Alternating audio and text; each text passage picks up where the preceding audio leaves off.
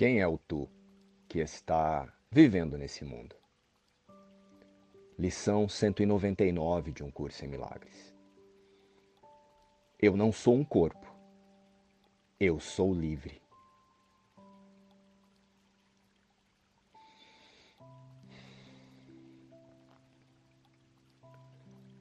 Na lição de hoje, eu sinto aqui que Jesus novamente reforça o convite para nos reconhecermos e nos observarmos a partir da nossa verdadeira realidade. E para tanto, será importante observarmos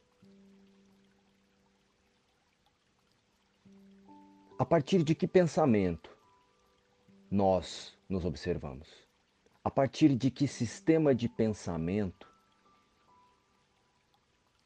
eu me defino.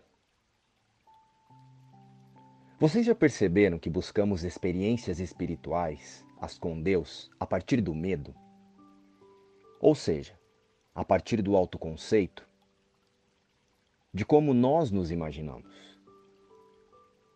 E se passássemos a experienciá-las através do amor, através dos pensamentos em que Jesus nos diz que somos iguais a Ele, como Ele traz em todas as lições, a cada dia, neste percurso em milagres.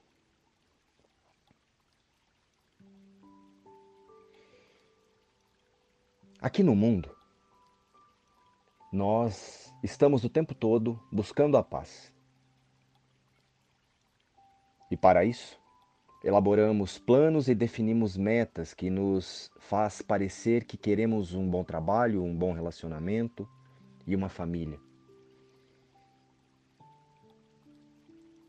Mas em última instância, o que buscamos mesmo é a paz. Você também já percebeu isso? Mas, no entanto, ao refletirmos sobre os aspectos e os caminhos que traçamos para as metas aqui no mundo, você consegue sentir o quanto perdemos a paz para procurá-la onde ela não pode ser achada. Pense. Deus nos criou a sua imagem e semelhança, correto? Então por que ele conduziria o seu filho em busca da paz no mundo. Por que Deus colocaria a paz em coisas, pessoas e circunstâncias para que só após muito esforço ela parecesse ser encontrada? Sim, parecesse. Porque muitas vezes temos a sensação de paz e felicidade, mas só quando alcançamos as nossas metas individuais. E logo vem a ideia de falta e nos coloca novamente na roda do hamster. Sabe, aquele ratinho que geralmente são usados para as, as experiências?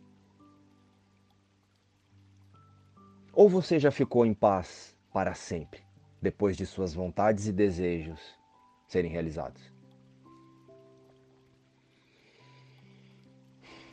O roteiro do ego é movido pela falta, pela culpa e pelo medo. E enquanto o despertar para a confiança do espírito não se tornar a nossa experiência diária, não acessaremos a paz verdadeira o quanto queremos Deus a partir da confiança no Espírito. E o quanto queremos Deus do nosso jeito. Para conseguirmos coisas e melhorarmos o nosso plano pessoal de salvação. Ou melhor, para não olharmos para o nosso medo da luz que somos e que Jesus nos diz todos os dias que permanecemos como Deus nos criou. O autoconceito é a religião do ego. e a personalidade é o seu templo. O quanto você tem sido devoto a elas? Jesus diz: Buscai primeiro o reino de Deus e a sua justiça, e todas essas coisas vos serão acrescentadas. Reflete aí o convite dessa fala de Jesus. Os olhos são inúteis quando a consciência decide não pedir a visão de Deus sobre todas as coisas. A visão verdadeira é a percepção natural da vista espiritual. Mas ainda é uma correção em vez de um fato. A vista espiritual é simbólica e, portanto, não é um instrumento para o conhecimento, o conhecimento total do que somos com Deus.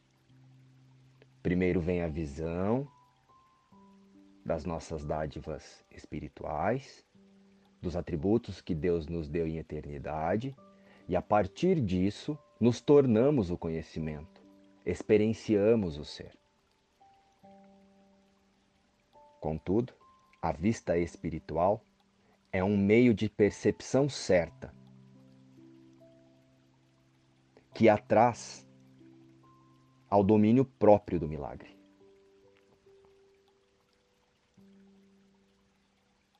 Leva a nossa percepção direto ao milagre.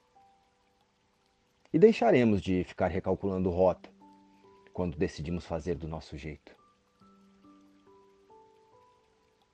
Eu não sou um corpo. Eu sou livre.